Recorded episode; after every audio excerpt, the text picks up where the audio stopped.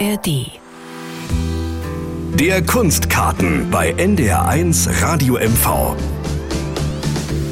Knapp 300 Kilometer ist die erste Etappe der deutschen Alleenstraße lang und die führt von der Insel Rügen bis nach Rheinsberg in Brandenburg. Durch Fürsten- und Hansestädte, zu verschwundenen Schlössern, alten Fabriken, Hexen und Dichtern. Begleiten Sie uns in der nächsten Stunde auf unserer Motorradtour zu Kulturorten vom Kap Arkona im Norden der Insel Rügen bis nach Rheinsberg, kurz hinter der Landesgrenze von Mecklenburg-Vorpommern. Viel Spaß wünscht Janet Lindemann.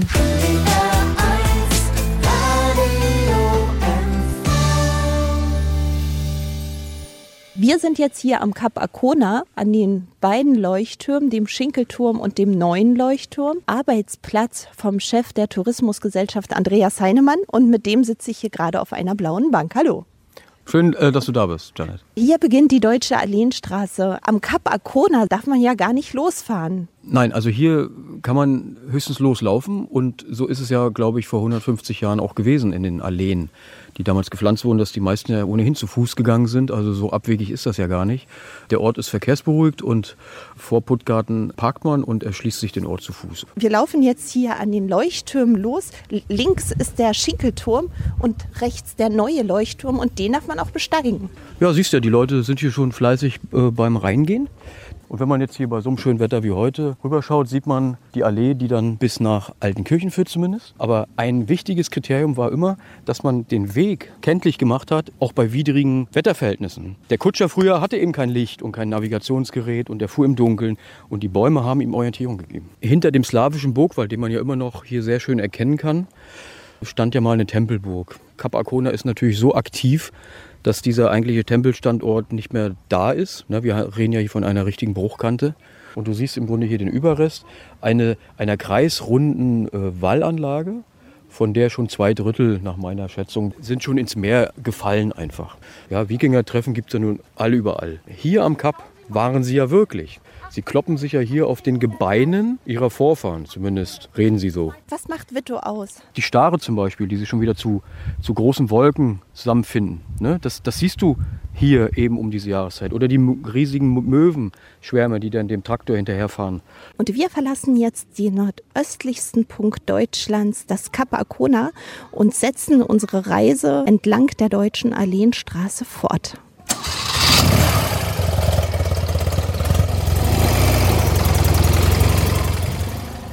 Bevor wir den Norden der Insel Rügen, die Halbinsel Witto verlassen, machen wir noch einen Abstecher in Wieg. Um die 1000 Einwohner leben hier, unter anderem auch die Künstlerin Dani Rolfs.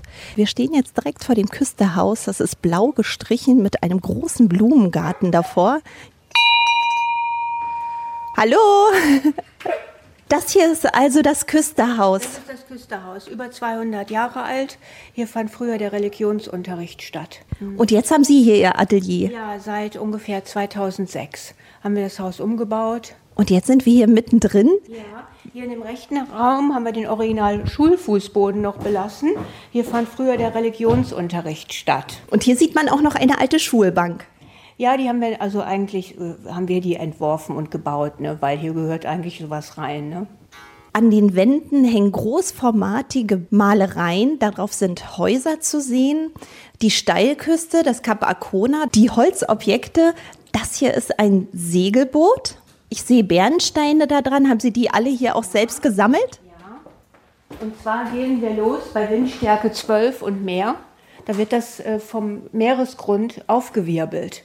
Und das Haus haben Sie dann so blau gestrichen? Das war meine Lieblingsfarbe. Erst kam ich auch mit vielen blauen Bildern hierher. Und dann kamen die ersten Winter auf der Insel und ich entdeckte völlig neue Farben. Daher auch diese Rottöne mit den Häuserlandschaften. Wir gehen noch mal hinaus in den Garten. Durch diese weiße Eingangstür mit den Segelbooten, ist das die Originaleingangstür? Ja, ist die Originaleingangstür, ist eine Bleiverglasung drin. Und jetzt gehen wir durch ein Fliegengitter in den Blumengarten. Also ich wollte erreichen, dass jeden Monat was anderes blüht. Es fängt im Winter an mit den Schneeglöckchen, gefolgt von den Winterlingen und dann Krokusse, Narzissen. Selbst auf unseren kleinen Wall, den wir hier mit Feldsteinen gelegt haben, explodieren dann im Frühjahr die Narzissen. Das sieht dann natürlich toll aus, blau zu gelb. Fette Henne, äh, Chrysanthemen, Löwenmäulchen. Also es ist ein, ein, ziemliches Durcheinander, aber ich bin, bin sowieso chaotisch in der Kunst und im Durcheinander gestalten. Ähm, deshalb, äh, der Garten ist mein. und jetzt auf zur Witwer Fähre.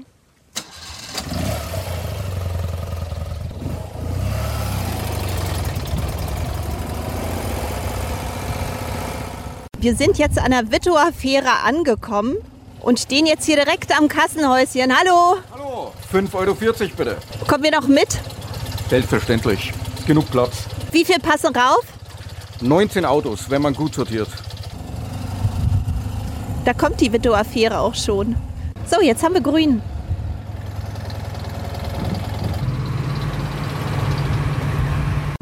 Am Kassenhäuschen stehen noch einige Motorradfahrer, die noch mit wollen.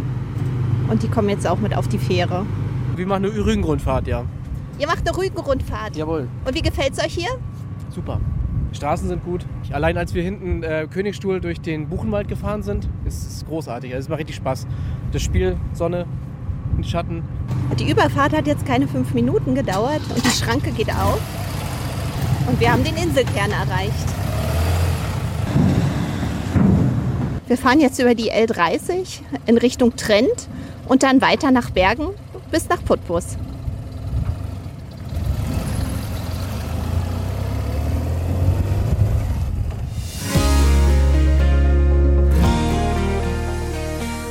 Auf dem Weg vom Kapakona im Norden nach Putbus im Südosten der Insel treffen wir auf Silke Stephan. Sie ist Alleenschützerin und wohnt in Kleinkubitz, ein Ort am Kubitzer Botten mit sechs Wohnhäusern und zehn Einwohnern. Hallo Silke. Ja, Jeanette. Du machst dich für den Erhalt der Alleen stark. Ich kümmere mich speziell um die Allee, die in unser Dorf hineinführt, ne, dass die Bäume schön wachsen und gedeihen. Es gibt eine Alleenpatenschaft mit Kindern einer freien Schule. Das habe ich alles mit ins Leben gerufen. Und so wie ich gehört habe, fährst du ja die Deutsche Alleenstraße entlang und kommst gerade von der Wittower Fähre. Da gibt es eine Riesenlücke. Wie war das in eurem Fall mit der Neupflanzung? War das leicht? Nein, Vielleicht habe ich deshalb jetzt schon weiße Haare. das war ja eigentlich passiert durch äh, Sanierungsarbeiten hier an unserer Straße, dass da einige Bäume beschädigt worden sind. Das konnte man eben sehr gut erkennen. Da gab es einen Sommersturm und da sind die Bäume auf der einen Seite alle umgekippt und man sah, dass da armstarke Wurzeln wirklich abgetrennt worden sind. Und dann haben natürlich solche alten Bäume keinen Halt mehr. Da war ich natürlich dann auch sehr traurig darüber und wollte, dass neue Bäume gepflanzt werden. Das war ein sehr, sehr langer Weg und nur durch Ausdauer und Hartnäckigkeit und durch viele Verbündete, die sich damit angeschlossen haben, konnte es dann wirklich gelingen, dass da wieder neue Bäume gepflanzt werden. Das sind jetzt richtige junge, wunderschöne Alleebäume geworden, die schon fast wieder einen Tunnel bilden mit den alten Bäumen auf der anderen Seite. Und jetzt weiter nach Putbus in den Südosten der Insel Rügen.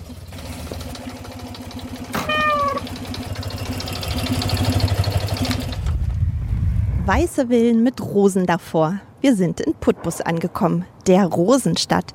Die geht auf Fürst Wilhelm Malte I. zurück, denn der hat aus dem einstigen Herrensitz einen Residenz- und Badeort geschaffen. Wir sind im Schlosspark mit Egon Arnold verabredet. Der ist Zeichner und lebt in Putbus. Grüß dich. Egon, was hältst du da in der Hand? Heute ist es kein Zeichenblock, sondern äh, das Heft 20 unserer Bindfadenbücher, die wir seit zehn Jahren herstellen mit meiner Frau. Immer zwölf Stück gibt es nur. Äh, und da sind die Streifzüge von 96 bis 21 äh, in unserer Stadt. Das sind sozusagen eure Parkspaziergänge. Das ist richtig. Wir stehen jetzt hier unter einer großen Linde und schauen auf die beiden tausendjährigen Eichen. Die sind doch nicht wirklich tausend Jahre. 600 Jahre sollen sie sein, 650. Was sollte man im Putbus unbedingt gesehen haben? Es gibt die Galerie Rotklee, die Orangerie, das Theater. Wir haben ja einige Highlights hier in Putbus. Äh, Zirkus 1, die Galerie und ein paar private Leute. Wir sind jetzt in der Alleestraße und stehen vor dem Haus mit der Nummer 13. Ein weiß gestrichenes mit Rosenstöcken davor. Früher war hier Badehaus und heute ist es Uhren- und Musikgerätemuseum und hier treffen wir Elfriedes Glorz. Hallo, Frau Glorz. Gut, kommen Sie. Herzlich willkommen. Aufgebaut hat das Museum mein Mann. Ja, Ihr Mann. 99 hatte das Haus haben wir gekauft wegen dem Uhrenmuseum. 75 sind wir von Oberschlesien. Ich bin Oberschleserin. Als Spätaussiedler sind wir nach Baden-Württemberg gekommen. Und 99, wo wir waren schon in Ruhestand, sind wir mit unserer Sammlung nach Putbus gekommen. Unsere älteste Uhr ist in Gotikzeit, wie Sie sehen, ist auch um 17, 15. Jahrhundert gebaut und ist eingefertigt von Schmidt. Ursprung zu mechanischen Uhren waren doch die Turmuhren und gebaut haben die Schmiede. Wegen dem ist es auch nur ein Zeige, weil aufgezogen hat man nach der Sonne. Und funktioniert die Uhr auch noch? Nein, nein, das ist viel, viel Arbeit. Mein Mann wollte das zu Ticken bringen, aber der Tod von meinem Mann, weil mein Mann ist gestorben und der Tod ist zu schnell gekommen. Woher hat Ihr Mann so viele Taschenuhren und Armbanduhren? Er hat Kontakte, weil mein Mann war also Restaurator und hat gelebt zwischen Händler und Sammler. Hier gibt es sogar einen Kuckucksraum. Wie viele Kuckucksuhren hängen denn hier? 54 Stück. 54 Kuckucksuhren. Hier haben wir eine Schauwerkstatt. Da sind die Umache-Werkzeuge, da sind die Drehbänkle, alte, da sind die, die Maschine, wie Sie sehen. Das ist alles, was der Uhrmacher braucht. Könnte man mit den Uhrmacherbänken heute auch noch arbeiten? Ja. Mein Mann hat selber auch gebaut. Jetzt gehen wir in einen Raum mit verschiedenen Musikgeräten. Hier ist doch ein alter Kachelofen und von der Decke baumelt ein der Kronleuchter. Ist noch, der ist noch geblieben. Und hier haben wir die Musikgeräte, wie Sie sehen, da sind die eiserne Platte. Und hier haben wir also eine Drehorgel. Und von Putbus geht es jetzt weiter über den Rügendamm in die UNESCO-Welterbestadt Stralsund.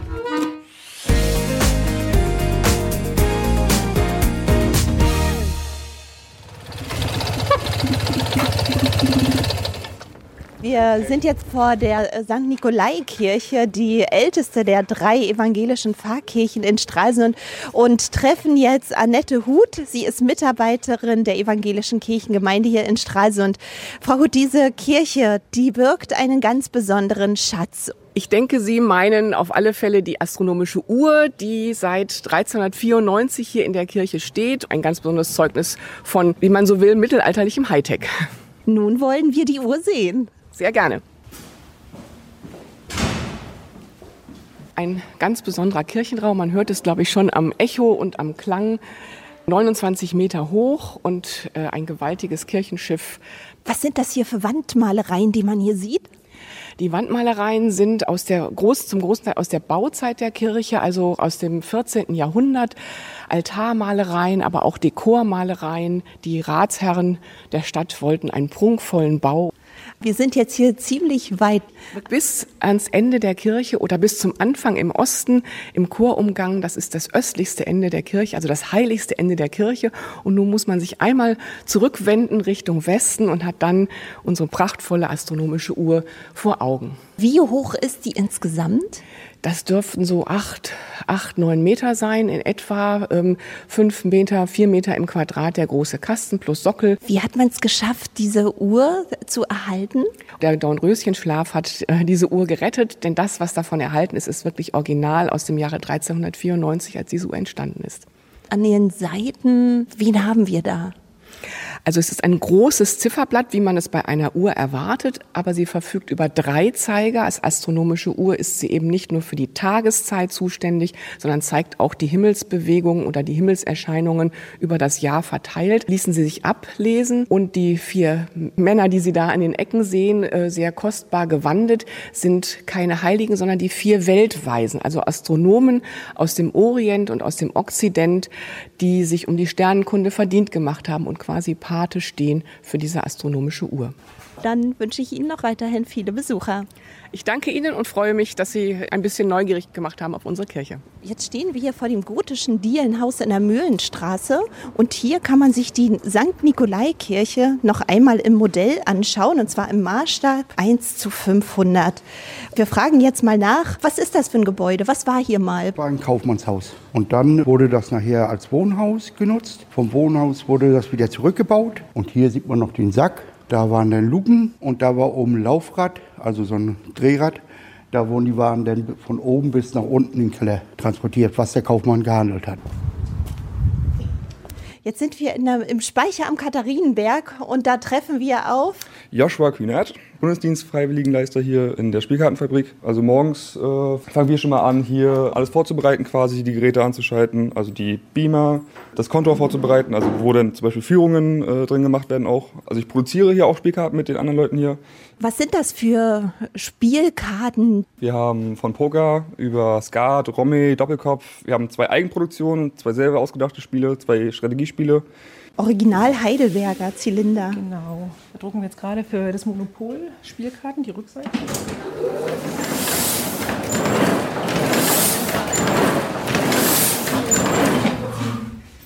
Reingehen bitte. Christine Bertram macht gleich eine Führung, hat jetzt die Karten gedruckt. Ah, genau, das ist der Konto. Geht mal rein, erkläre ich euch das dazu.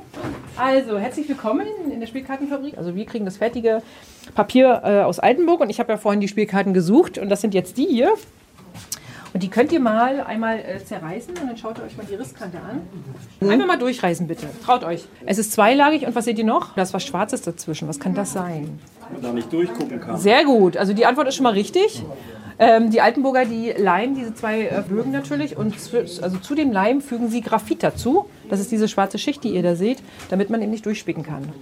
Und wir gucken noch mal, was hier draußen so passiert. Wir haben hier Fred Laut. War das Haus dann wirklich auch mal Speicher? Also das Haus, in dem wir die Spielkartenfabrik betreiben, war nie Speicher. Der Speicher ist direkt da dran, nebendran. Sieht man von draußen, hat vier Etagen und der Speicher hat nur drei. Der Speicher war nämlich mal eine Mühle. Allerdings war er nur zehn Jahre lang eine Mühle. Dann wurde elektrischer Strom erfunden und dann war er bankrott. Und hier war ja auch lange Zeit der Mückenschwein Verlag. Ja, der Mückenschwein Verlag hat 27 Jahre in Stralsund gearbeitet und wie jede gute Kunst ist er nach 27 Jahren gestorben. Und hier auf dem Hof machen wir jetzt gerade ähm, Druckplatten. Das heißt, wir schneiden aus Strandgut. Wir haben am Dienstag große, lange Stämme und Holzstücken vom Strand mit hergebracht. Schneiden die jetzt klein, bringen die auf Schrifthöhe und haben dann noch wieder Platten zum Drucken, weil seitdem der Verlag nicht mehr existiert, beschäftige ich mich mit dem, mit dem druckgrafischen Werk in Ahrenshoop und drucke mit Strandgut große Seelandschaften. Und jetzt verlassen wir die Altstadt von Stralsund und machen uns über die Deutsche Alleenstraße auf den Weg nach Grimm. Sie hören den Kunstkarten bei NDR1 Radio MV.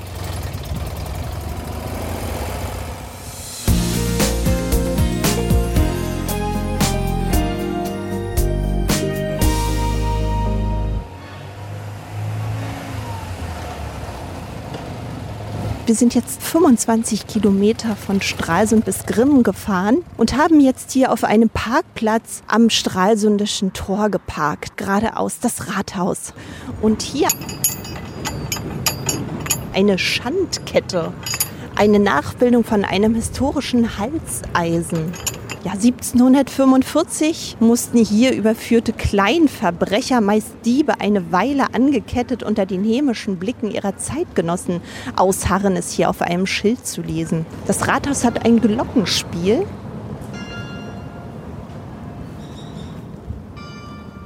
Wir stehen jetzt hier vor dem Mühlentor und auf der linken Seite ist das Museum im Mühlentor. Und dort gehen wir jetzt mal rein. Wir haben uns mit Sven Turo und Mario Bauch verabredet. Und da sind die beiden auch schon. Schönen guten Tag. Hallo. Ich sehe schon gleich am Eingang gibt es Grimner Stadthonig. Kommt hier von der äh, Gemeinde, also von der Kirchengemeinde. Und es ist so, dass äh, unser Museumsverein jeden Monat äh, einen Vortrag äh, organisiert. Und äh, das findet dann im Gemeindehaus statt. Dafür, dass Sie so nett waren und uns den Raum zur Verfügung stellen, äh, haben wir dann auch den Honig hier mit reingenommen ins Museum. In was für einem Gebäude stehen wir hier? Das äh, Museumsgebäude, das ist 1987 gebaut worden zum Stadtjubiläum, 700 Jahre Grimm. Vorher äh, war hier nur eine alte verfallene Scheune, die schon 300 Jahre alt war. Und die ist dann abgerissen und dann wurde eben hier das Museumsgebäude gebaut. So ähnlich, so im Stil angelegt, so wie die Wieghäuser in Neubrandenburg, so ein Torschließerhäuschen. Also das ist komplett neu. Ja, ja wir können ja mal hochgehen, ja. Das ist einmal hier die Uhrenfrühgeschichte. Und hier, wenn wir hier um die Ecke gehen, haben wir hier einen Urschädel, also Schädel eines Auerochsen, der hier bei Grimm gefunden wurde. Also wir betreten jetzt hier einen Raum mit einer Holzdecke und in der Mitte ist eine große Vitrine mit einem besonders kunstvollen Gewand, einem Priestergewand und einer Kerze daneben und davor liegt die Bibel. Was hat es mit diesem Gewand auf sich? Das ist also sozusagen ein Messgewand, also noch vor der Reformation. Also das hat schon ja, 600 Jahre, 550 Jahre auf dem Puckel. Äh, so prächtig waren also auch bei uns hier in der Marienkirche früher die Priestergewänder. Ne? Ja, hier in dem Raum ist dann auch so das eines der traurigen Kapitel von Grimm dargestellt. Das ist die Hexenverfolgung, die wir ja hier hatten. Und in keiner Stadt hier in Vorpommern war dieser Hexenglauben so lange vertreten wie hier in Grimm. Also noch 1923 hat es beim Bürgermeister Anzeigen wegen Hexerei gegeben. Hier in der Vitrine, da ist nochmal eine Folterpresse zu sehen und ein Todesurteil der Anna-Maria Kröger. Das ist das, äh, das Hexenprotokoll. Die ist äh, 1697 als letzte Hexe hier auf dem Marktplatz in Grimm verbrannt worden. Weiter geht unsere Fahrt jetzt zum Kulturhaus Treffpunkt Europas und dafür müssen wir einmal durch die ganze Stadt.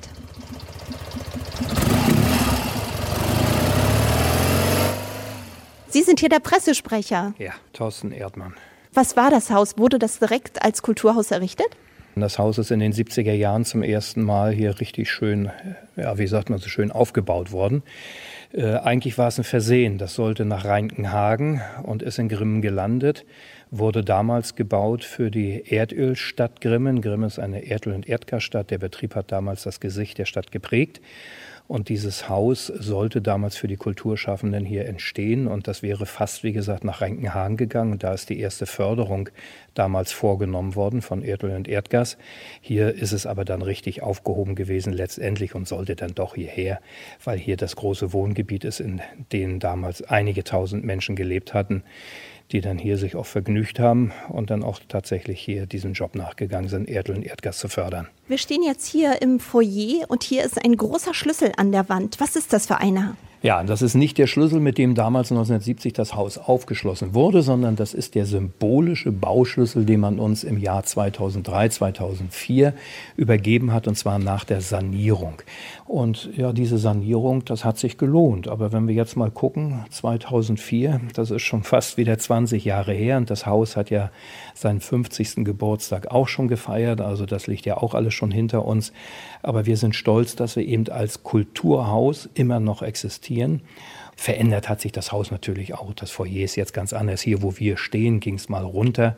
Hier hätten wir jetzt eine Treppe runterschauen können. Und wenn wir die Treppe runtergegangen wären, dann hätten wir eine ganz tolle Bar hier noch zu sehen bekommen. Das war der Renner in den 70er Jahren hier und auch noch Anfang der 80er Jahre. Das war ein Highlight. Da sind die Leute aus Rostock und Neubrandenburg gekommen und haben gesagt, in Grimm in der Nachtbar, da ist was los, da müssen wir hin. Aber die Zeiten sind lange vorbei. Aber jetzt haben wir ein umfangreiches Kulturprogramm in diesem Haus. Da ist alles bei, von Tanz über Lesungen bis hin zu Konzerten. Wir sind unterwegs auf der Deutschen Alleenstraße vom Kapakona bis nach Rheinsberg und besuchen Kulturstätten in unserem Land. Hier ist der Kunstkarten bei NDR1 Radio MV.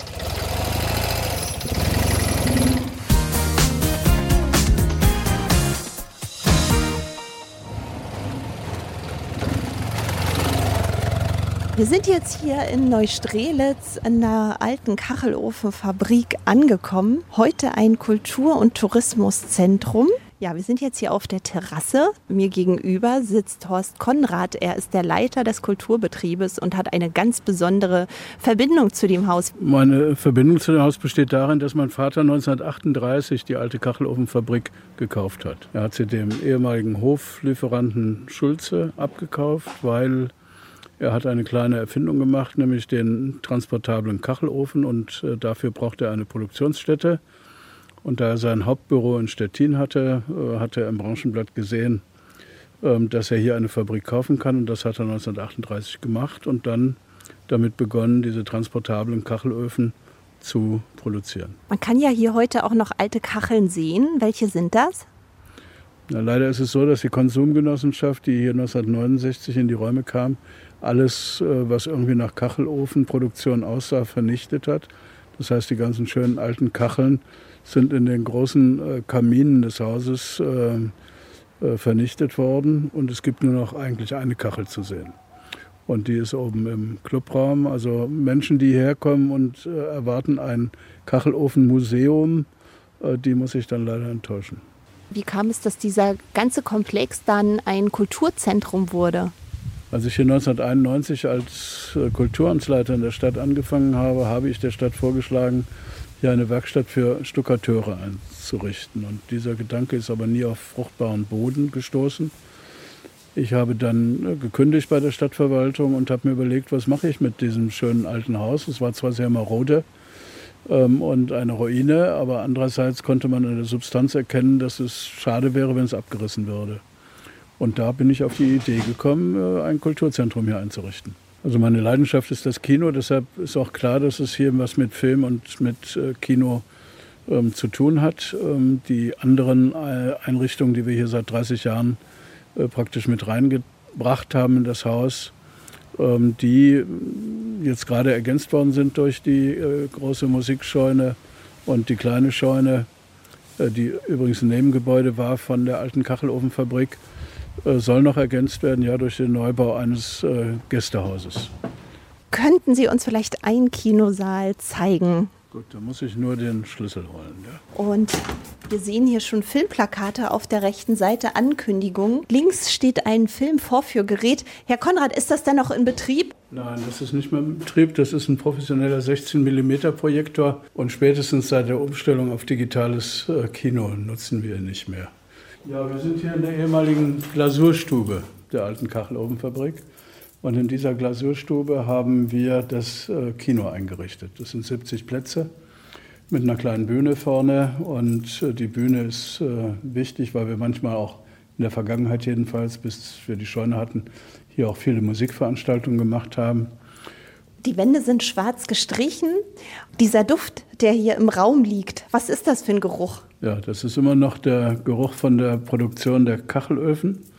Solche rußige äh, Sache. Und obwohl seit 1969 hier kein Kachelofen mehr produziert worden ist, dieser Geruch hält sich offensichtlich ewig. Jetzt wollen wir auch noch mal den transportablen Kachelofen sehen. Direkt hier im Eingangsbereich. Das ist er also, der transportable Kachelofen. Der ist patentiert und das war damals eine Sensation weil die Kachelöfen immer direkt in die Häuser gesetzt worden sind und der war ein transportabler Kachelofen. Und genau dieses Teil ist, ich weiß nicht wie viele, aber tausende von diesen äh, sind produziert worden. Immer das gleiche System, nur die Farben der Kacheln konnte man sich wünschen. Also hellgrün, dunkelgrün, blau, hellblau, rot. Weiß man denn von Kachelöfen, die noch in Betrieb sind, dieser Art? Ich habe noch keinen gesehen. Auch diesen hat die Konsumgenossenschaft hier alles rausgeräumt. Auch der stand hier nicht mehr, den habe ich zurückgekauft. Die Kacheln sind grün. Fehlt da noch der Schornstein? Ja, das ist äh, wahr. Da müsste ein Schornstein sein. Aber ähm, das Kriegswichtige an diesem äh, Ofen war eben in Berlin, wenn Häuser teilweise zerbombt gewesen sind, dann konnte man einen solchen Ofen einfach in einen nicht zerbombten Raum bringen und dann ein Ofenrohr und aus dem Fenster raus und schon konnte man heizen. Ofenklappen, die lassen sich ja noch bedienen. Wir schauen mal rein, alles dunkel. Und durch diese Glastür gleich direkt daneben geht es dann in die Kneipe, also vom Kino in die Kneipe. So ist es richtig, ja, so muss es sein. Und wir verlassen jetzt das Gelände der alten Kachelofenfabrik und fahren über die Deutsche Alleenstraße weiter nach Rheinsberg. Sie hören den Kunstkarten bei NDR1 Radio MV.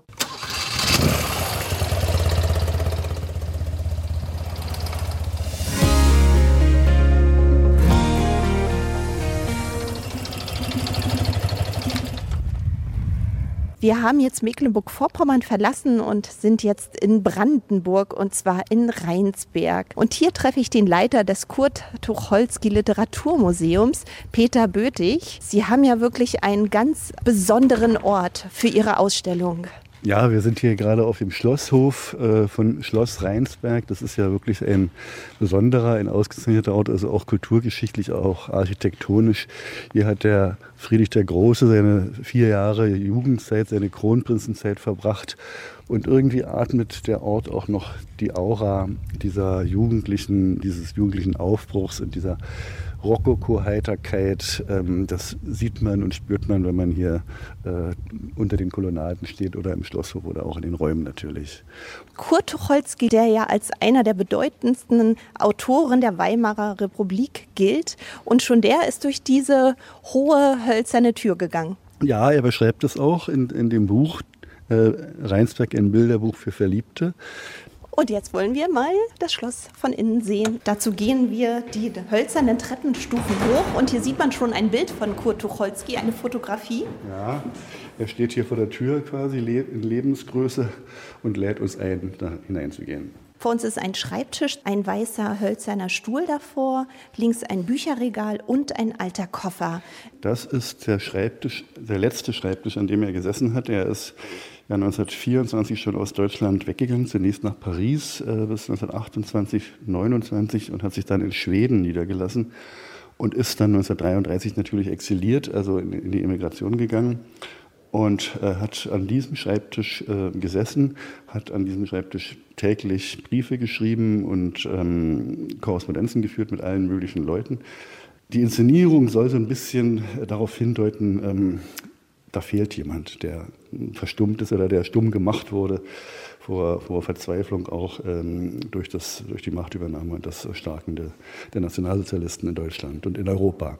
Hier sind Vitrinen. Die Ausstellung ist biografisch und werkimmanent äh, organisiert. Das heißt, wir beginnen also mit dem Student und mit äh, dem Rheinsberg-Buch dann äh, in den Ersten Weltkrieg, äh, in die Weimarer Zeit, in die Anfänge der Weimarer Republik äh, 1919 bis 1922, dann Frankreich, Paris. Wir sind unterwegs auf der deutschen Alleenstraße. Gibt es äh, Auszüge von Tucholsky in Bezug auf Alleen? Seine Sehnsuchtslandschaft war der Norden, war die Ostsee. Ähm, er war im Ersten Weltkrieg im Kurland stationiert. Das ist das Baltikum, das heutige, also Estland, Lettland. Und diese Landschaft und dieses Licht und dieser Wind und das, der Geruch des Meeres und so, das hat ihn sehr, sehr, sehr beeindruckt und sein ganzes Leben begleitet. Er hat immer gesagt, also wenn er nach Norden fährt, und da ist er auf den Alleen unterwegs, also sozusagen die Gegenrichtung, die Sie jetzt genommen haben, je näher er der Ostsee kommt, desto freier fühlt er sich. Dann machen wir uns jetzt auf den Weg Richtung Norden. Dann herzlichen Dank. Gerne und viel Spaß noch in Rheinsberg. Ich habe mich mit Katharina Duje-Sievgen vom BUND getroffen und möchte gerne wissen, wem gehören eigentlich die Alleen in unserem Land? Die Alleen, wenn man es ganz genau nimmt, gehören dem Straßenbaulastträger.